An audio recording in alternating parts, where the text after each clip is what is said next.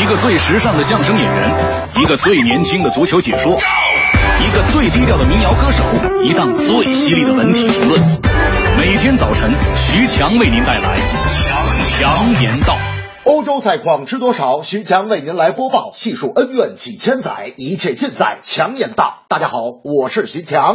之前克罗地亚迎战葡萄牙，克罗地亚队在常规时间内有七脚打门，葡萄牙只有三次，但都没有命中目标。双方常规时间九十分钟内均无射正，这也是自一九八零年有数据统计以来的第一次。这样的数据也略显尴尬。最后，纳尼的传球，C 罗完成了本场比赛自己的手脚打门，苏巴西奇扑救不及，夸雷斯马补射得手，而。夸威斯马是否是葡萄牙队的真大腿，也成了最近球迷热议的焦点。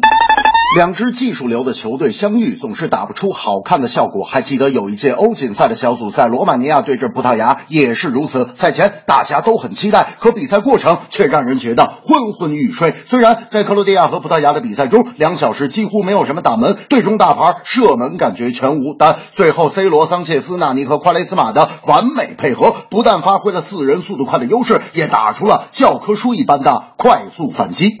大明那天就说了，其实啊，每个球队都有自己的性格。你比方说，德国队是遇强则强，遇弱更强；克罗地亚队是遇强不弱，遇弱不强。已经淘汰的俄罗斯是遇强则弱，遇弱也弱。我说大明，那葡萄牙队呢？大明说，葡萄牙队属于啊，遇强则平，遇弱也平，连续四场平局，还能杀进八强。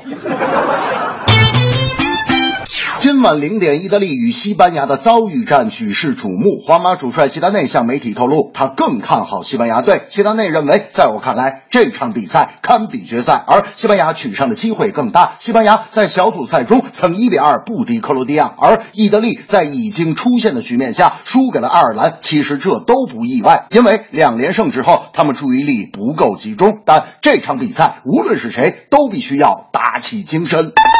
最近的三次大赛交手，意大利均未取胜。然而，比赛打到现在，胜负完全在一线之间，双方的技战术风格能斗到一起，没有明显针对性的强弱。西班牙通过大量的传控球与跑动制造出空间，完成进攻；而意大利的防守就是在让出控球权之后，通过三条战线的紧密站位来挤压空间，同时形成局部防守的人数优势。我想，今晚必会又是一场荡气回肠的战役。今天我还跟大明说，西班牙的锋线其实还是很强的，不光巴萨有 MSN，西班牙国家队也有 MSN 呢。大明说，西班牙谁是 MSN 呢？我说莫拉塔、席尔瓦、诺利托 MSN。大明说，那不光皇马有 BBC，意大利也有啊。我说谁呀？大明说博努奇、巴尔扎利、杰利尼 BBC。我说那西班牙还有 BABCC 呢？大明说强哥，你这儿做选择题呢？这正是灵光一现，葡萄牙快速反击，人人夸；蓝色旋风斗牛士，期待今晚大爆发。进攻出色，看我法兰西。德国面临艰难的战役，淘汰赛谁都不能轻敌。每时每刻做好你自己。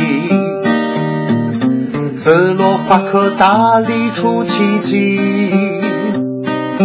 一匹黑马名叫匈牙利。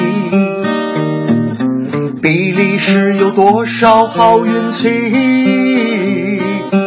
冠军是猜不透的谜底。